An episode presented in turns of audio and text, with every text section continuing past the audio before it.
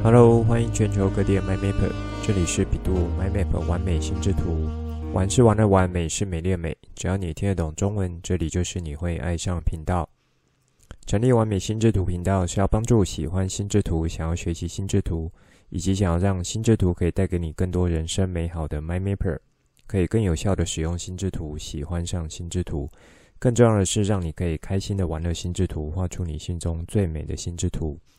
这集来和你们聊六顶思考帽和心智图法的交互运用。现在就来听传奇聊心智图，一起完美心智图。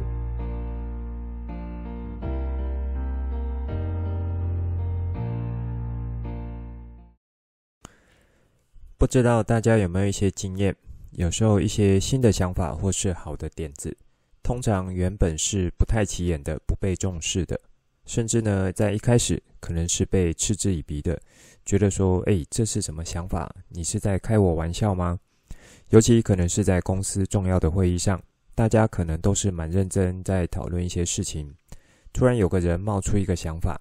当下几乎所有人都觉得：“天哪，这是什么烂点子？不要闹了，不要去耍宝了，或者说不要搞笑了。”像这样子的情境呢，我想应该有不少人遇过，尤其是成人的 MyMapper 们。在会议上，应该是会蛮常遇到这样子情况的。那如果你是学生 mymaper 那有可能是在小组讨论的时候会遇到这样子的情况，或者说是在你们自己家要聊一个比较严肃话题的时候，偏偏呢就有一个孩子，他就会去有点像乱搞笑一样，去讲出一个天马行空的想法。这时候呢，大家可能就是会给他一个满满的白眼，很多很多这样子的情况。那为什么要特别和大家说这个呢？因为当你有学过六顶思考帽的这个思考方法之后，如果再遇到这种情况，至少你可以先做一下暂停，去暂停你的脑袋中想要一股脑先去否决或推翻别人那一种看似荒谬、不合理或是搞笑耍宝的想法。因为往往在一些创新的幼苗，或是创新想法，就是会出现在这些不经意当下，是让你可能是觉得说这种蛮烂的想法之中的。那在接连两集实战操作中，我都是比较着重在绿帽的思考功能展开，是因为在创意的这个思考和创新创造这部分能力呢，我觉得以目前的时代来讲，是会越来越看重的。能力之一了，所以，呃，创意是真的是只能靠灵光一闪呢，还是说是有迹可循的，甚至呢是有一些准备的仪式，然后让这个创意火花可以被激发出来的呢？当你有学过心智图法，而且呢你不只是把它当成资料整理工具，还当成思考工具的时候，你在产生创意的能力上面就会比别人高好几个等级。如果现在你又学会了六顶思考帽，那么你在产生创意的能力上面，其实又可以比别人再高好几个等级。所以呢，我在这边想带给大家的讯息就是，你持续的去使用心智图法和六顶思考帽的技巧，对于你要在进行创意思考的时候，就可以是蛮好、蛮容易去使用出来的。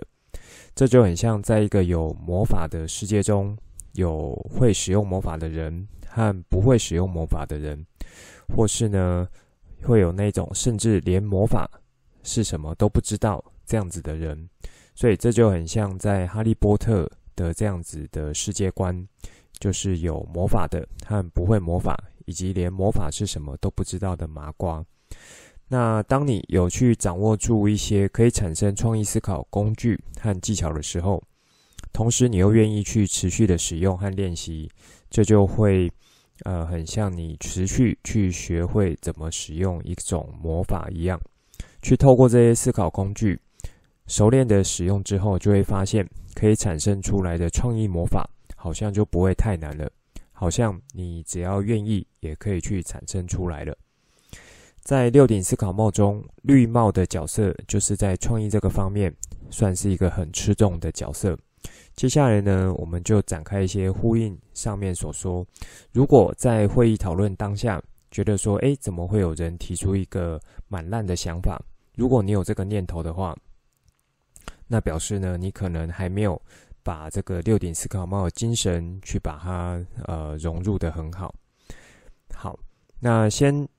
去想一下，为什么六顶思考帽要来帮助你去做这样子一种思考的拆分呢？因为他要做到的就是可以让你去平等对待每一种思考角度，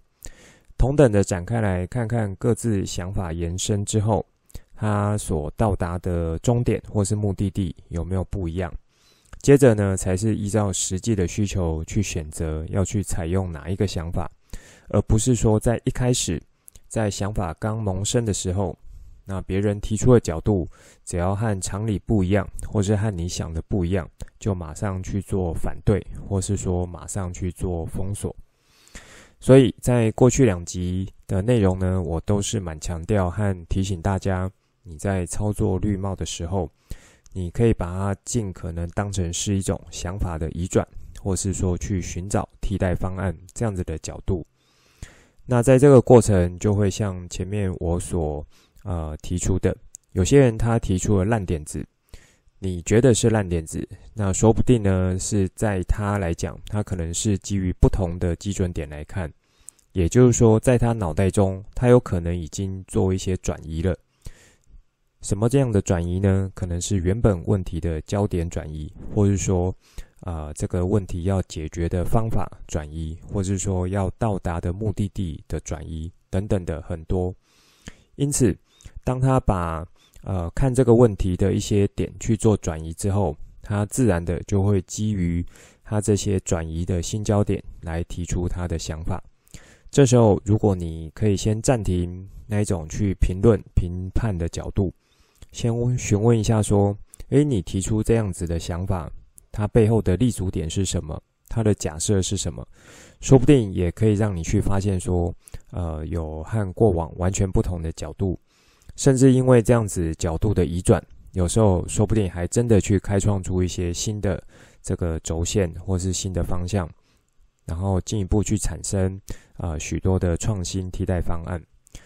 所以呢，在这边就。”呃，算是做一个关于绿帽操作的小补充。你在进行绿帽操作的时候，有没有幽默感，也会是一个关乎于你能否顺利去进行绿帽思考的一个技巧。因为有幽默感，你就会用比较轻松的方式来去看待一些问题，或是说一个严肃的问题。因为有幽默感，你会先让自己是比较放松一点的。那也因为放松，你的大脑呢就比较容易去让很多不同的想法互相的碰撞和串接，有一些呢甚至是天南地北的想法，那也可能在这样的机会下去串接和碰撞出来。好，那也因为有幽默感，你觉得说这些原本是处在两极的想法被串起来，可能是不可能的。啊，我的意思是说，原本是不可能的。但是因为你有幽默感，所以这样子，呃，原本不可能的这种处在两极的想法串起来之后，似乎也没有那么多的违和感，甚至呢，你还可以很认真的从这样子的串接点去做发想下去。所以，如果你要呃有比较认真的操作绿帽，并且可以让绿帽发出发挥出效果。反而呢，是你要在操作的当下，不要那么认真的去看待当下面对的问题。诶，说到这里，有没有 MyMapper 们觉得这句话有一点怪怪的？怎么好像我是在喝酒醉讲一些颠三倒四的话？这时候如果你听不太懂，没有关系，你就暂停一下，然后可以倒带回去再听一次我讲这句话的意思，你大概就能够体认了。好，上面这段话，那我觉得我就是用一种幽默感。的角度来去做使用，用一种让你觉得怎么会和常理是有不一样的，有一些违和感的，或者说是听到一些反逻辑的话。我主要的目的呢，就是要去凸显出来说，你在操作绿帽思考这个呃角色和功能的时候呢，其中一个可以去帮助你的，就是说去用一些幽默感。那你有幽默感的时候，就比较可以去做一些转移，也因此你可以去产生出一些新的替代方案。这也是绿帽，就是戴上绿帽呃，希望你可以去做出来的这个角色和功能。好，那这算是呢一开头想再和大家聊的一些东西，也算是再补充一下关于绿帽角色的一些东西。在和大家聊六顶思考帽的内容，到上一集为止呢，也已经有七集的内容。如果你是一路听着学过来的 MindMapper 们，应该对这个思考法已经有一些基本的认识了。如果你有实际在你生活中使用的话，不管在哪一方面，我觉得都是很棒的。因为这些思考工具就是要去使用，有使用才可以去感受到说它的一个效果是在哪里，那是不是真的对你有帮助？接下来几集呢，我想和大家去聊一下，可以怎么把心智图法的一些核心技巧和六顶思考帽的技巧结合起来使用。那当你可以把这两种思考法优点都可以混合使用的话，你等于就是同时握着两把威力强大的武器，可以帮助你在思考或是学习上面，可以和别人处在不同档次上面。MyMapper 们还记得吗？我在开播前几集有跟你们做一个比喻，也有聊到说，在我们家几年前是换了一个超级的微波炉，它的全名呢应该是叫做真烘烤微波炉。也就是说，这个炉子是把所有这个可能平常会料理使用的功能都集中在一起，而且呢，它也不是说随便只是把各种功能去把它组装在一起。它是真的可以去做出啊、不同种类的料理，而且都还做得蛮到位的。那每一种功能是真的算蛮强的，也可以去媲美一些单一功能的家电。在当时呢，我是用这样子一个炉子来做比喻说，说心智图法某种程度就像是这样子一个很厉害很强的真空烤微波炉一样。你可能花了不少钱买这个炉子，可是呢，却没有完整发挥出它的效果和价值出来，会有点可惜。虽然说它的单一功能已经很好用，或是说很强大了。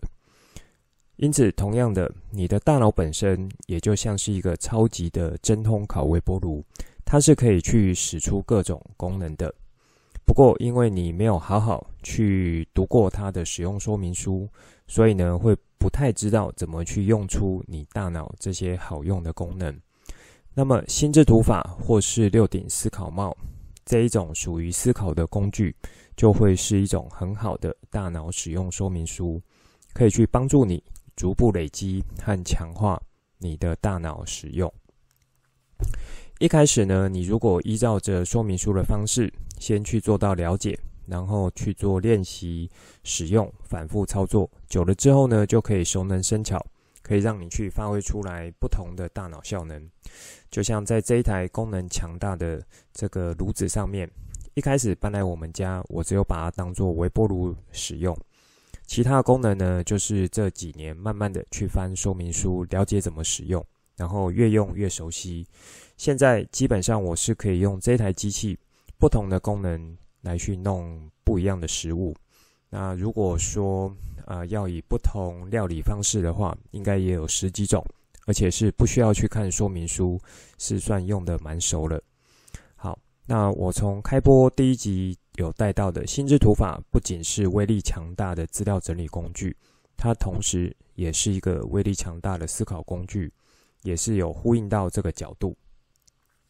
接下来我就想和你们聊一下，如果要结合心智图法和六顶思考帽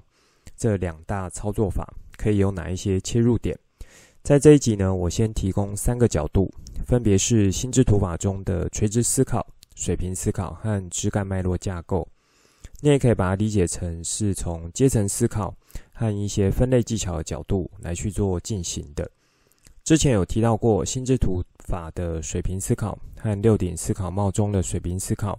使用的格局或是架构和对应的目标是有一些不同的。这个我在 EP 五十五刚开始聊六顶思考帽的时候，也就是基础观念那一集有带到。那这两大思考法对于水平思考的定义和使用有不同的地方。如果你已经是忘记的 MyMapper 或是新加入的 MyMapper，就可以去听看看。在这里呢，我就单纯是先以这个呃心智图法的水平思考技巧来当成技巧，然后在这里是作为去结合六顶思考帽的操作活动。那我们先来复习一下，呃，心智图法中的垂直思考、水平思考，还有枝干脉络架构，各自有什么特性，然后可以使用上的地方，用这里呢来去做一些想法，可以和六顶思考帽搭配部分是什么？首先是垂直思考，垂直思考主要是代表着一种推论性的、演绎性的、具有逻辑思考性的。在心智图的枝干中，就是一个阶层一个阶层往下展开，也很像在节目中有提到过的上位阶、中中位阶、下位阶这样子的概念。那垂直思考的应用呢，也同时有包含着像记忆原理、记忆技巧的操作在里面。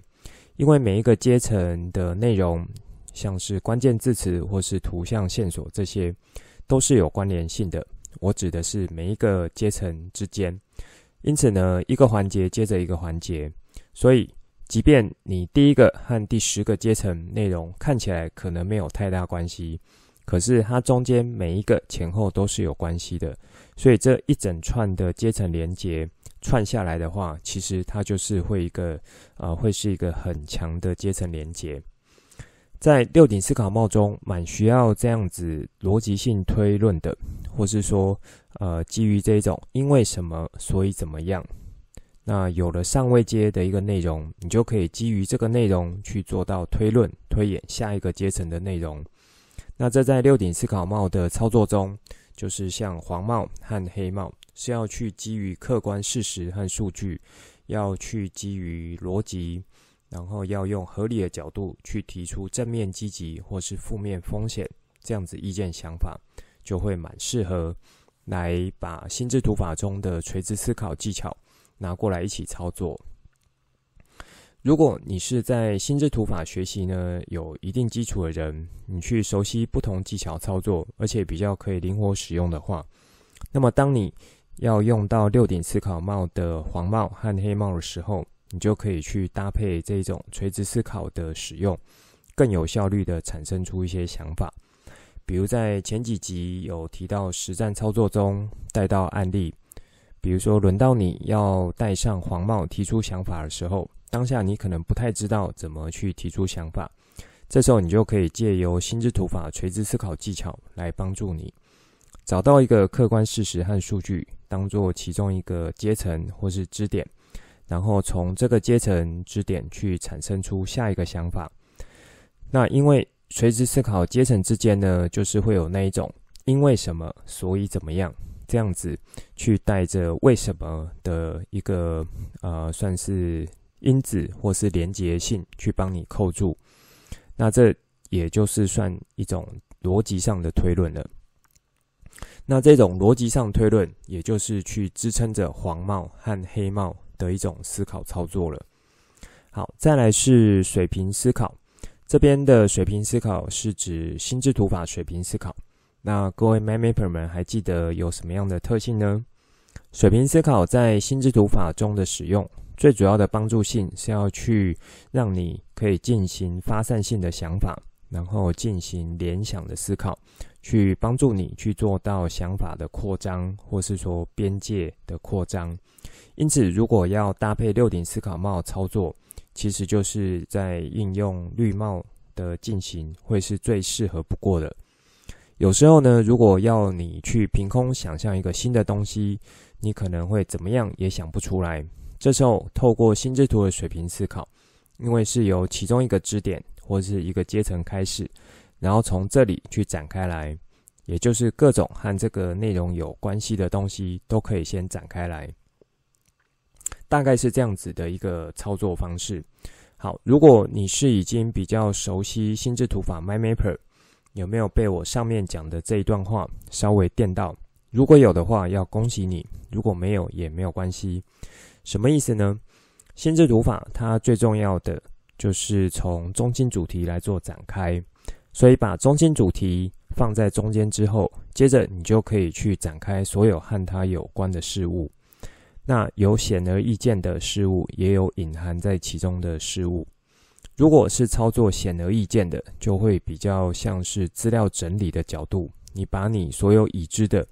去跟这个中心主题去拉一点关系，然后看看应该是放在呃最主要的枝干，或是说要衍生的枝干。那隐含在其中的一些东西呢，就是让你从不同角度去从这个中心主题去想出来，然后也是有关联的，这就会比较像是创意创新的角度了。好，在我呃有进行心智图法教学时候呢，我在这个两大思考基础的练习，就是从水平思考和垂直思考这两个来做操作的。那在操作水平思考时候呢，我通常就是要大家去从不同面向，或是各个层面去想一个固定的题目，然后借此去想办法扩张你的联想能力，然后扩张你想法的边界，去联想出来更多的可能性。简单举一个例子，比如说当我说香蕉的时候，你的脑中可不可以立即去想出十个和香蕉有关的事物？比如说，呃，这个猴子啦，或是小小兵啦，或是说香蕉牛奶啦，等等等等的。好，如果这十个你很快就想出来，那我就接着继续请你想，有没有可以想出二十个跟香蕉有关的事物？如果你也觉得二十个还 OK，是可以蛮快想出来的，那我可能就接着请你想三十个，或是五十个，甚至一百个跟香蕉有关的东西。好，所有的这个呢，都是围绕着香蕉。理论上，只要你没有去停止思考的话，这些和香蕉有关的想法是可以被产生出来的。不过呢，如果你没有学过比较好的方法，可能呢就会在某一个数量的时候就卡住。比如说，你想到三十个，可能就是遇到极限了；或者说五十个就遇到极限。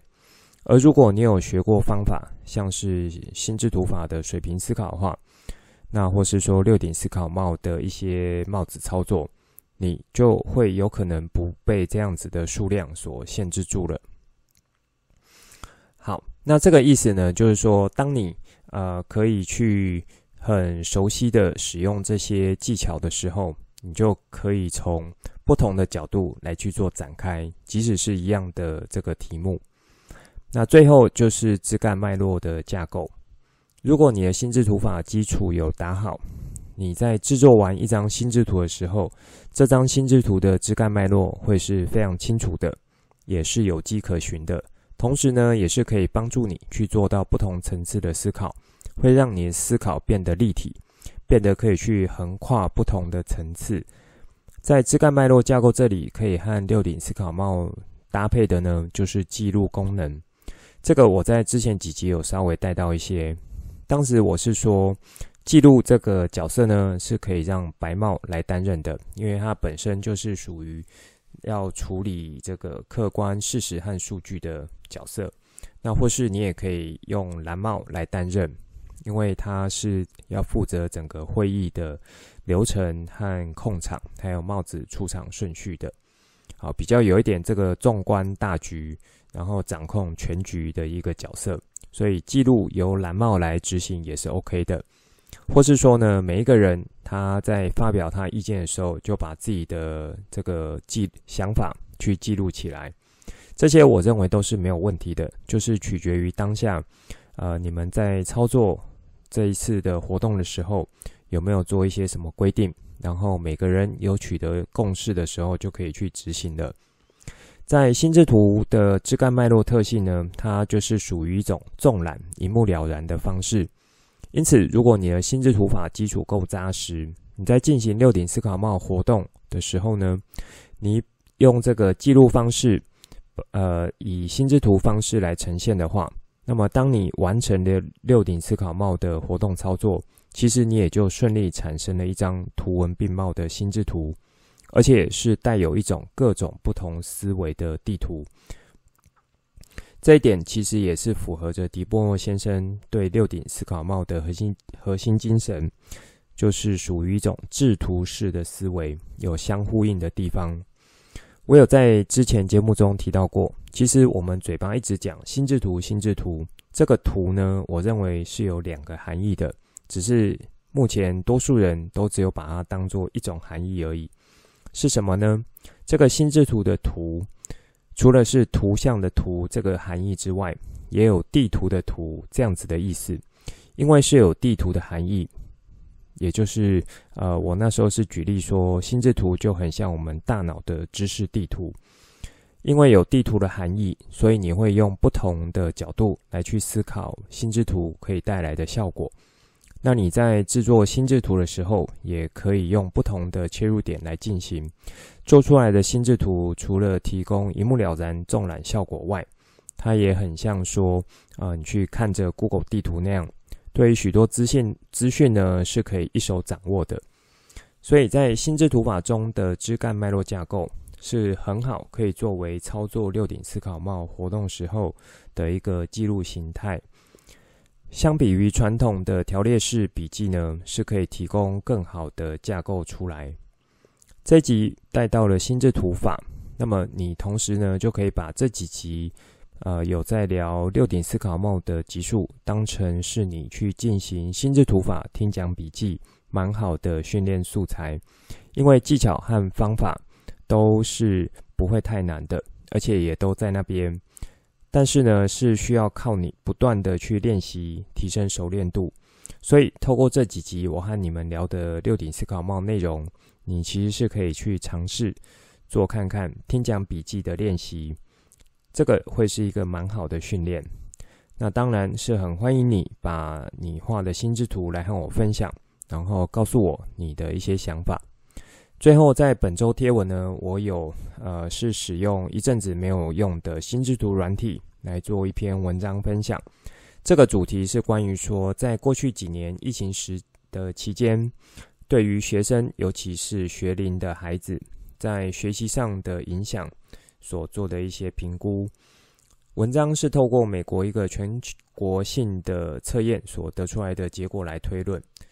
针对阅读和数学两个项目的分数，今年的结果和过去的研究数据比较之后，这些专家学者提出来的一些想法和角度，他们认为呢，过去疫情所导致的学习方式和形态改变，的确有影响了学业上的发展。不过，这些美国的学者更关心的是孩子在心理健康上的影响。因为在这一块的影响可能是会更久的，他们呢也有提出一些对应的方式，如何去帮助这些可能在学龄阶段会有呃遭到这个呃疫情所产生的影响，然后让学习能力低落的孩子，怎么去帮助他们度过这些困难的时刻，然后让他们在日后的影响不会那么严重。好，我有把 po 文连接放在节目当中，有兴趣的 MyMapper 再去做参考。以上就是这一集想分享给大家内容，最后再帮大家整理一下这一集的重点。一开始和大家聊，什么时候会是有不一样想法，有一些意想不到点子的时候。我特别是提到那一种可能一开始就让你觉得荒谬、不合理，甚至是烂点子的场合。那么在这些想法背后呢，可能就是带有着焦点的转移，然后呃也会产生出来一些新的替代方案，所以也就带到了幽默感这个角度。幽默感呢，是在形成创意思考和创新发想的时候，一个蛮重要的核心操作关键。接着我和大家呃算是。去聊说，啊、把心智图法东西放进这一集，看看可以怎么和六顶思考帽做搭配，然后去产出更好的思考这个活动。我举了一个在开播前几集的比喻，真烘烤微波炉，来和你们呃做一些这个举例，然后也再次强调说，心智图法至于大脑的价值，就像你拥有一台超级厉害的机器。却因为不知道怎么使用，还不确定这个说明书是怎么来去操作，所以呢，有许多有价值的功能没有去用出来。那么，透过心智图法和六顶思考帽这样子的思考工具学习和操作，那么你会在思考活动上可以有更好的展现。接下来我就是举了三个心智图法技巧，可以怎么活用和六顶思考帽进行搭配，让你在操作六顶思考帽活动时候可以有更好的发挥。分别是垂直思考、水平思考和枝干脉络架构。我各自有展开一些和你们说明了其中关联性，还有操作的原则。在本周贴文呢，我就是用呃有一阵子没使用的心智图软体来分享一篇文章。那邀请你一起来关心，透过美国这样子一个大规模测验结果和数据提供，在经过疫情几年的影响之下，对于学龄孩子的学习能力影响，那应该怎么样来看待？然后可以有什么样的一些对应方式？这一集的内容就先说到这里，之后再跟大家聊更多我对心智图的认识所产生的经验和想法来跟你分享，带你一起重新认识心智图，一起喜欢上心智图。希望你会喜欢今天的节目。本节目是由 bEDU MindMap 玩美心智图直播，我是传奇，也可以叫我 Coach。欢迎你听了之后有什么新的想法，可以跟我互动。画出心智图，或是留言来跟我分享。节目当中附上官网、脸书还有 LINE 社群资料，以及这一集我想和你分享的心之图作品。欢迎随时透过这些地方和我做互动。如果你也喜欢这个频道，觉得我分享内容对你有帮助，也觉得对你亲朋好友有帮助，记得帮我订阅、给爱、给爱心，把这个频道分享出去，邀请他们一起来享受心之图的美好。我们下次见，拜拜。